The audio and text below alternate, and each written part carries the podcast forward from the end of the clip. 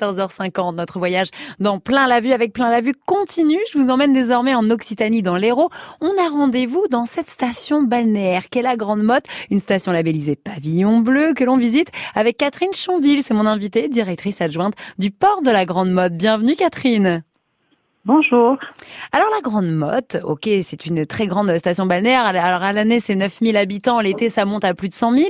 Il faut savoir que c'est une ville qui est assez récente, très récente même, parce que elle est sortie de terre, si je puis dire, grâce à la mission Racine. Rappelez-nous ce que c'était, ce qui s'est passé du coup par la suite.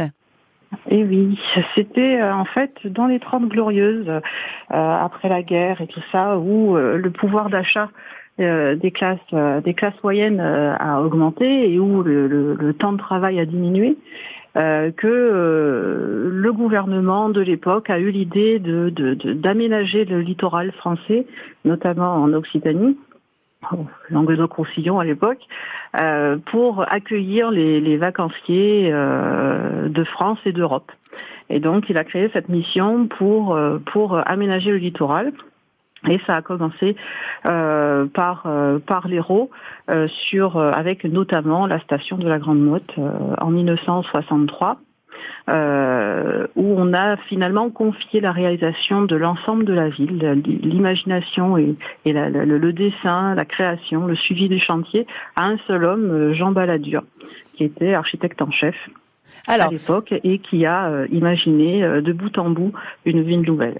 Alors, ce qui est formidable dans cette architecture de Balladur, alors évidemment c'est l'architecte, hein, pas l'homme politique. D'ailleurs, Mission Racine, c'était De Gaulle, hein, pour revenir euh, dessus. C'était l'initiative de De Gaulle. C'était le général De Gaulle et, et Pompidou.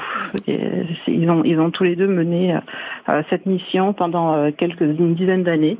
Euh, plus d'une dizaine d'années et euh, ils ont euh, ils ont construit beaucoup de villes balnéaires qu'on connaît aujourd'hui sur le littoral héroltais, le golfe du Lion particulièrement. Et cet architecte Balladur, il devait avoir une passion pour les pyramides, les, les monuments en hauteur, peut-être même le, le, temps des Incas, parce que quand on arrive à la Grande Motte, on est surpris, c'est que, enfin c'est énormément de grands bâtiments blancs, mais vraiment immenses, qui font penser un peu à une pyramide Inca, Catherine Chanville.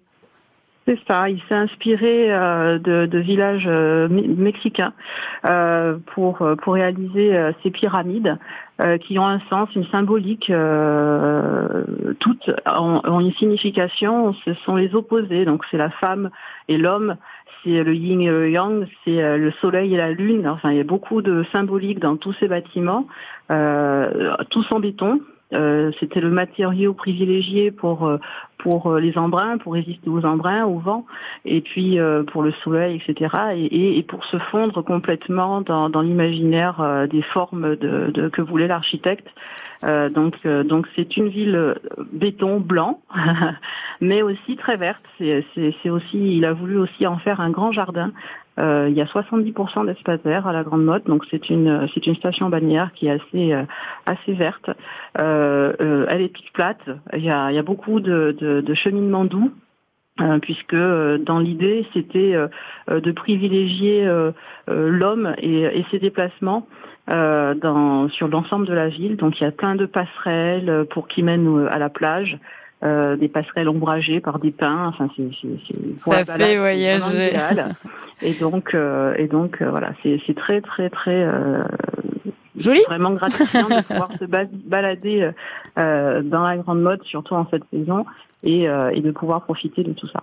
Merci beaucoup Catherine Chanville. Vous êtes, je le rappelle, directrice adjointe du port de la Grande Mode. Nous étions avec vous en Hérault, en Occitanie, à la Grande Mode. Si vous êtes déjà allé, à mon avis, ça vous rappelle de jolis souvenirs, notamment avec cette architecture de l'architecte Balladur. Voilà, vous aurez